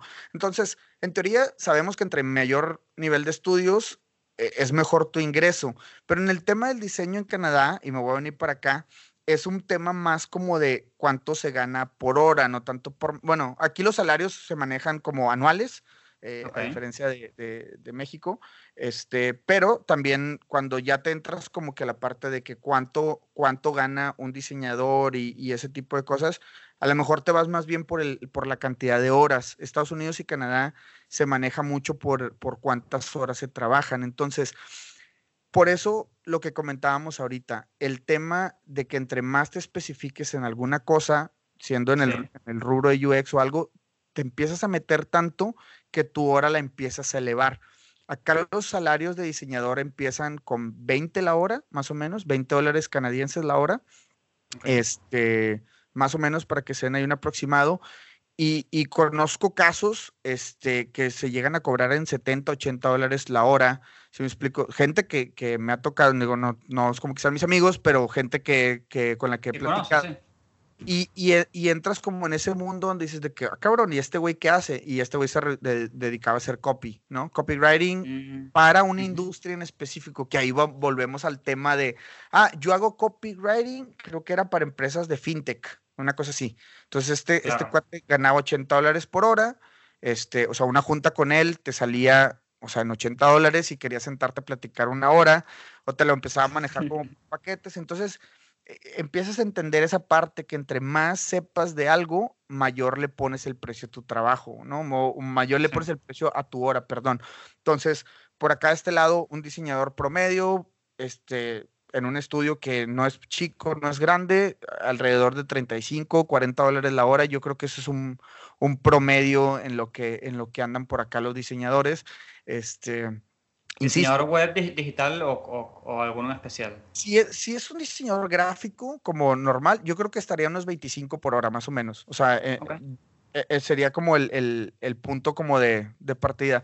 Me voy a ir 20 a lo mejor si eres junior, o sea, un Ok. 20 la hora si eres junior, Y un 25 Recién si graduado de universidad o algo así. Sí, es unos 20. 20, 25, exacto. Ahora, y ahora empieza otra vez el tema de si estudiaste aquí o estudiaste en, en tu país, ¿no? Porque llegar de un país de origen, o sea, yo digo, te cuento, cuando llegué hace cuatro años, pues sí, era de que, ah, bueno, pues este güey bien recién graduado, pues dale 22. Sí me explico de que, bueno, pues ahí que vaya agarrando, pero pues empiezas a agarrar la pila y todo, y pues órale, bueno, ahí te van 25, ahí te van 27, ahí te van 30, y empiezas como a escalar esa parte, ¿no?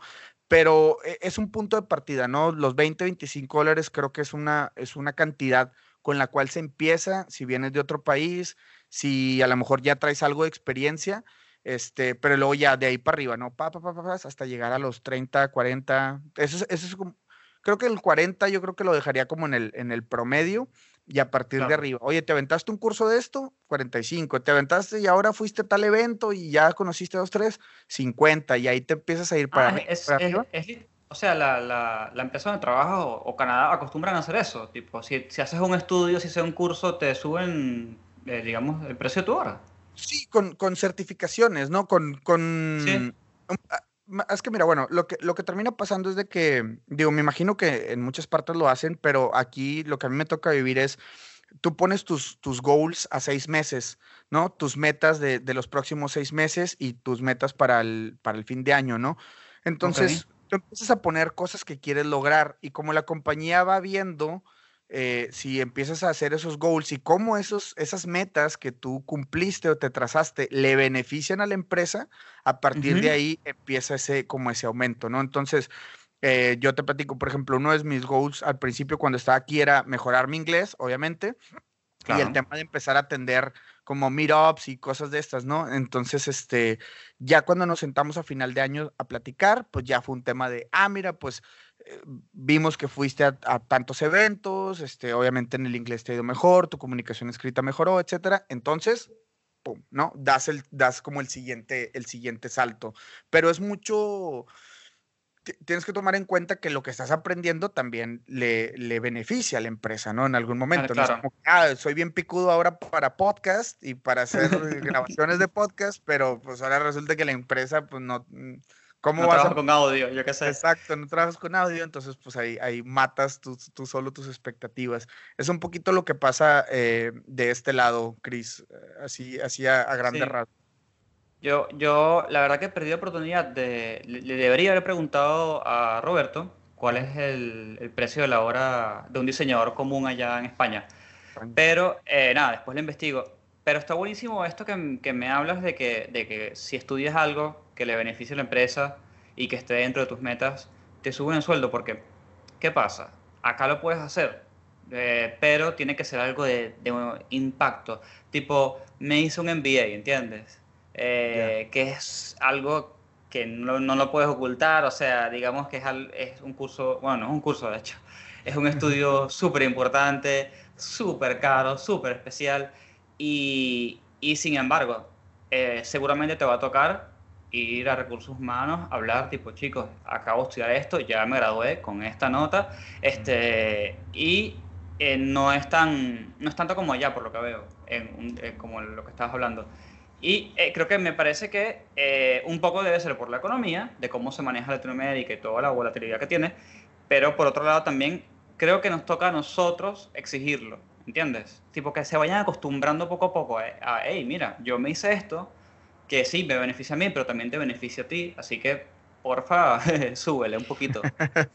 claro, de hecho, eh, y, y, pasa mucho esta parte, ¿no? Me tocó vivirla hace no mucho, donde o sea, e, eso principalmente, ¿no? De que hay que entender esto, no es como que terminas el curso hoy en la noche y mañana vas y le dices a tu jefe, hey, ya terminé, aumentame, sino son tus goals del, del, del semestre o, o, como, como claro. dependiendo en qué, en qué lo plantees. Pero pasa lo siguiente, y te digo que a mí me tocó vivirlo hace, hace poco, es que justamente yo estaba empezando como a, a detectar ciertas cosas que yo podía mejorar en la empresa.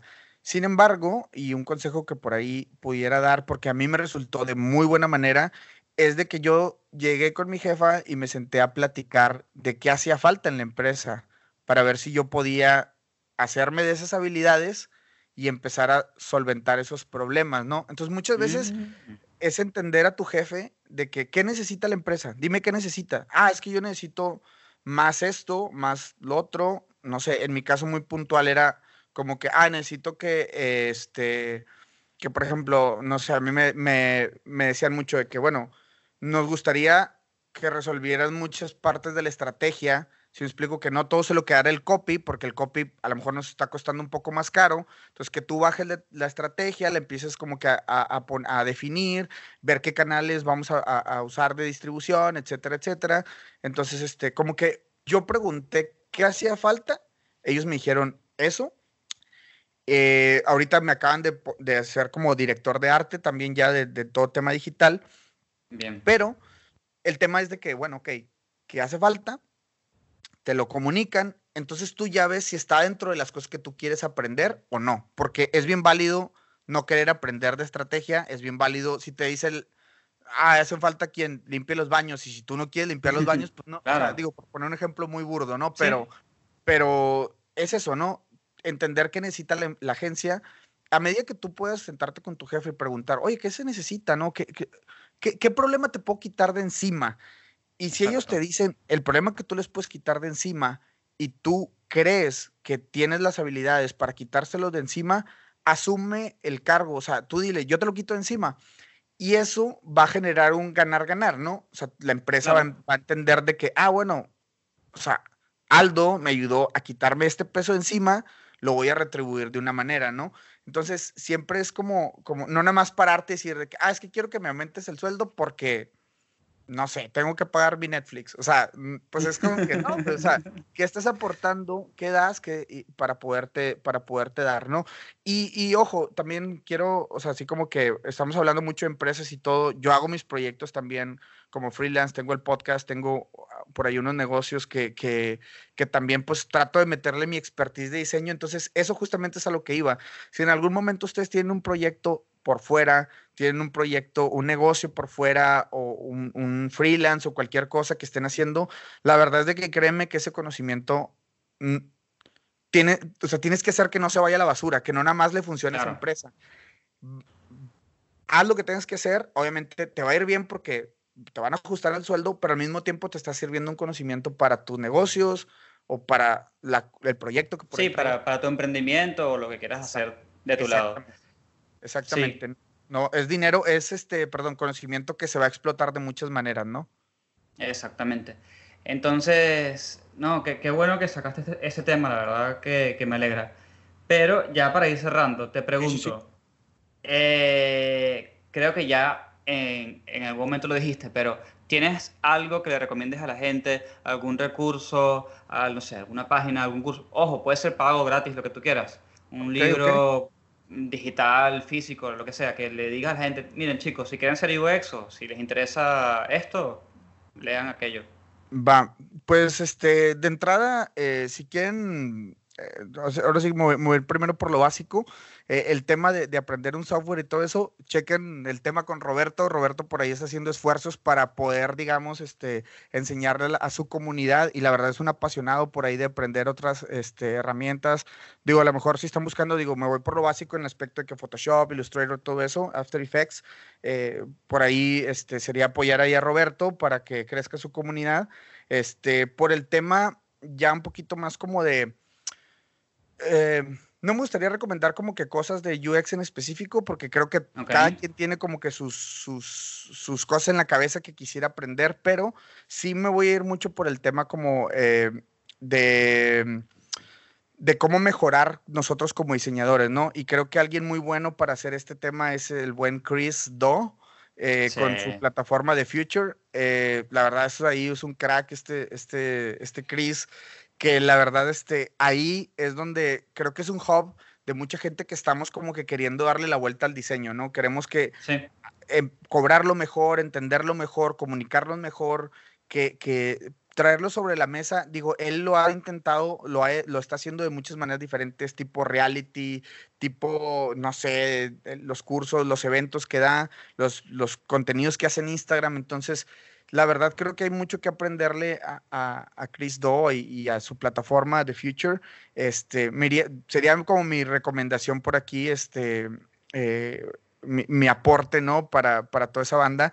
Y, y de nuevo, ¿no? O sea, seguirnos nutriendo de podcast como el tuyo, buscar mucho, o sea, más recursos en español. Si están en español, digo, volviendo al tema, Roberto, volviendo al tema tuyo, es como, claro. si tú puedes con- consumir en español y apoyar a esas, a, a esas nuevas plataformas que están surgiendo, la verdad es de que también está chingoncísimo. O sea, está muy chingón ir a aprender de los masters, pero también está muy chingón apoyar a la gente que estamos empezando a generar este contenido, ¿no? Eh, compartirlo y, y empezar a ver, a ver mucho. Hay un Instagram que sí me gustaría pasar, este, que la verdad está muy bueno, este, nada más que no, no lo quiero dar mal, porque mm, después ahí, este, que van a decir, "No, hombre, ni está bueno, me mandaron a otra parte. Este, Me mandaron una cuenta de una modelo, ¿qué es esto? sí, ya sé, acá de que, ah, hijo de su, y la verdad es de que les, les Sí, acabo de en, en comentar- Instagram, en Instagram mientras, mientras lo buscas, le comento Sí, a la claro. gente que eh, quizás se dieron cuenta, por ejemplo, un fenómeno súper extraño que ahora todos son carruseles, o por lo menos los, los diseñadores están haciendo puros carruseles. ¿Qué pasó? Sí, Bueno, Chris Do, eh, que es la persona que acabas de comentar, explicó de cómo él eh, comenzó a, a poder explicar más cosas en Instagram, ¿no?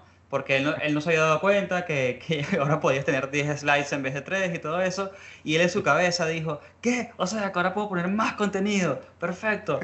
Y eh, este tipo lo hizo tan bien y lo hace de una manera tan buena, y aparte que te explica cómo hacerlo, que se convirtió en tendencia, porque la verdad es que el secreto es, eh, nada, compartir contenido de valor y de valor real. Y, y, él, y, él, y él tiene razón, o sea, eh, porque hay gente que se molestó, "Ay, ahora todo Instagram son todos carruseles. Sí, pero si, si yo te estoy compartiendo contenido de valor y necesito un espacio, aquí lo tengo. Y nada, ya saben, ese fenómeno de los sliders y de los carruseles en Instagram ahora es gracias a él.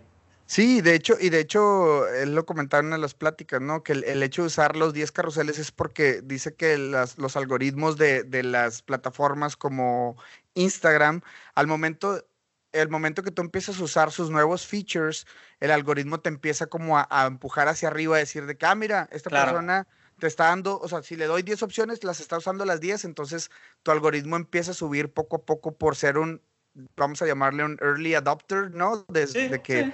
empieza a consumir los nuevos features de la plataforma y es ahí donde, donde él encontró un sentido a eso como para ir escalando, ¿no? Y, y, pues bueno, Sí. digo, toda la información que se puede hacer con estos carruseles, ¿no? También. Exactamente. El Instagram que te iba a pasar, de, de hecho, no sabía que, que eran una agencia, pero se llama La Hacienda Studio. La Hacienda. Studio. Por ahí, este, el contenido que ellos comparten está, la verdad, muy chingón. También todo, o sea, el, el tema de, explican a manera de infografías el tema de, de los MVPs, el tema del UX, este, eh, te ponen muchos casos de estudios, entonces está muy, muy chingón, chéquenlo, la Hacienda Studio, sin la E de estudio, con estudio nada más, este, ellos, ellos la verdad de que ponen, ponen muy buen, este, eh, muy, muy buen contenido eh, de, de- de diseño y de UX. ¿Y es en español o en inglés? Eh, está en español, está en Ah, español. bien. sí, bien. sí, sí, está muy chingón. No, como tenía el estudio y decía, bueno, por ahí es Spanglish, porque hace poco vi a alguien que está haciendo contenido en Spanglish y me pareció súper interesante eso. Ya. Dije, "Ah, claro, esto es como un, esto es un nicho en Spanglish, pero bueno. Sí, y, sí, sí, y- y aparte de todas estas cosas que recomiendas, eh, te pregunto, aparte creo que si tienes algún tipo de emprendimiento y es tu momento de brillar alto. Dime, eh, de verdad con toda libertad, recomiéndale a la gente las cosas que estés haciendo para que te sigan en todos lados si quieres, no hay ningún problema. Claro, claro, no, hombre, pues eh, de entrada el podcast, ¿no? Tengo un podcast, como ya lo comentaba, es un podcast para darte ese empujón a que salgas a ejercer fuera de tu país. Si estás en Latinoamérica, en cualquier parte de Latinoamérica que esté, mi podcast te va a llenar de inspiración para que salgas a hacer cosas chingonas fuera de tu país. Y te va a llenar de inspiración porque platico con pura gente que ya lo, ha que lo está haciendo o ya lo ha hecho, ¿no? Tenemos desde masters que trabajan en Sketch, el buen Nicolás Prieto de Argentina, por ejemplo, lo tengo en una entrevista. Él es UI, de, UX, perdón, de, de Sketch. Eh, he platicado con gente, digo, ilustradores de- que han colaborado para el New York Times, The, Times Ma- The Time Magazine. He platicado con eh, Tres, con el buen Luis Palencia, también con Patricio Tuyo, diseñador de Gary Vee. am, Sí. Entonces, todo este tipo de, de- de banda que anda haciendo cosas chingonas son el punto de partida. Y me encantaría, digo, eh, a- este, que la gente lo escuchara, este, que, tus- que, tu, que tu gente lo escuchara, para que se llene de inspiración y se dé cuenta que somos personas normales, comunes y corrientes. Esa, y, y a qué voy con esto, ¿no? Que eh, no, a lo mejor no teníamos el soporte de que, ah, pues es que mi papá me dio dinero y con eso ya me vine a vivir a otro Claro. país, ¿no? O de que tengo el papá pudiente que tiene las empresas y, no, no, no, o sea, somos gente que ha venido a picarle piedra y que no pasa nada y que está bien divertido. Es más, es más divertido cuando vienes así, ¿no? Es el reto, el, el ver cómo, cómo te, te acomodas, cómo empiezas a generar tus propios ingresos en un país donde ni siquiera hablas el idioma. Entonces, son puras historias de gente chingona haciendo cosas chingonas en cualquier parte, en otras partes del mundo, ¿no? Y los episodios van desde gente que está en Alemania, en Rusia, en China. Entonces, empiezas como que a darle, a darle con todo a este tema. Arroba mucho hábitat en Instagram, eh, muchohabitat.com, por ahí van a entrar. Le hace falta un buen de UX esa página, lo reconozco, pero este... Es verdad, Eso, es, ti- eso es normal, sí. Sí, claro, tengo el, el instalado el mouse flow, entonces puedo ver ahí donde la gente le pica, donde no debe picarle, y yo de que aquí está pasando algo. Pero dime si he tenido tiempo. No, no he tenido tiempo para, para, para cambiarlo. Entonces, muchohabitat.com, ahí van a encontrar los episodios del podcast, también disponible en Spotify, en iTunes, eh, por ahí vayan y chequenlo. El tema de, del podcast, bueno, es mi principal ahorita cosa que estoy como promoviendo. Este, una de las cosas que estoy tratando de impulsar mucho es este mismo tema del podcast, pero con conferencias. Entonces, si por ahí tú formas parte de alguna institución educativa, un maestro de alguna universidad o eres alumno de alguna universidad te gustaría que fuéramos a dar una plática a tu universidad, este, la verdad de que contáctanos, eh, bueno, más bien dile a tu universidad o eh, si eres Claro. parte de la universidad, eh, prácticamente esta, esta, esta plática es un- una plática taller, una conferencia taller que estoy dando como para motivar a los alumnos a que salgan a ejercer afuera eh, de su país y que empiecen como a, a palpar esta parte donde no nos podemos quedar pensando dos cuadras a la redonda, o sea, tenemos que pensar global. El mundo ha cambiado, Ya el mundo es otra cosa. Sí, es sí, otra sí. cosa. O sea, no, no, no me permito yo que siga habiendo, este, digamos, eh, conocimiento solamente enfocado para tu ciudad o para, si me explico, para tu país. Claro. O sea, ahorita esto es mind blowing, o sea, de que go wild acá, puedes dar lo que, lo que pinches quieras. Entonces, esa es la parte que me interesa comunicar en las universidades. Entonces, si eres alumno y me quieres proponer para una plática taller, encantado. Cuento ahorita en estos momentos con un patrocinador que se hace cargo prácticamente de mis honorarios en ese aspecto y con el tema de, eh, de volarme a, esas ciudades, ¿no? Bueno, eh, cubre la mayoría, pues, pero el asunto es de que este patrocinador, y digo, no, no voy a mencionar, no voy a meter goles, pues, ni mucho menos. El asunto es de que para ellos es un tema de responsabilidad social. Este, este, este tema se expanda. Y, y te digo, en esta universidad no busco vender nada, ni un servicio, ni nada, absolutamente nada. Es simplemente como aterrizar y decirle a la gente, vayan y háganlo. Y como otro proyecto que por ahí tengo, estoy casi terminándolo y no lo tengo para enseñártelo a la mano, pero es un libro donde recolecto consejos, ¿no? Este, tengo una libreta más bien y este es un, es un proyecto que se llama What Would It Be, en, en español traduciría algo como que cuál sería, y es que eh, solamente me le acerco a personas completamente extrañas que no tienen nada que ver conmigo aquí en la ciudad y les pregunto si pudieran darle un consejo a este mundo, ¿cuál sería? Les doy la libreta y un pedazo de pluma, una, bueno, más bien la libreta y una pluma y nos dejan por ahí su, este, su, su consejo, ¿no? ¿Y cuál es el objetivo de esto? Es recolectar tantos consejos como pueda de todos los países, porque aquí, o sea, en Vancouver vivi- vive, vivimos gente de todas partes del mundo, es eso Claro. este, recolectar como ese, ese, digamos, todo mundo tenemos cosas en la cabeza, todo mundo hemos pensado cosas em, de, de, no sé, algo que te gustaría aportarle al mundo, y sin embargo viven en nuestras cabezas de silencio. Entonces, este proyecto me ayuda como a, a que esas personas como, ah, bueno, mi opinión es importante para alguien, ¿no? Que, que No sé, tengan, claro, que tengan una voz, digamos. Exactamente. Y para mí recolectar consejos para, no para mí, no son, no son consejos para mí, sino para el mundo, ¿no? Entonces llego con esas personas, les digo, oye, mira, tengo este proyecto, ¿quisieras decirle algo al mundo? Sí. Entonces está llena de gente mayor, de, de jóvenes, chavos, chavas, eh, géneros, eh, de todas preferencias sexuales, de todas partes del mundo, tratando de agarrar en cualquier, un día soleado, un día nublado, un día lluvioso. Entonces, estoy Claro. por ahí casi terminándolo. El libro, este, una vez terminado ya de recolectar todas estas firmas, este, pues voy a, a darme la tarea de escanearlo y van a, va a estar disponible en whatwoulditbe.com. Ese es el, el- el- el dominio del website, whatwoulditbe.com, como cuál sería en inglés, este, eh, en español, perdón.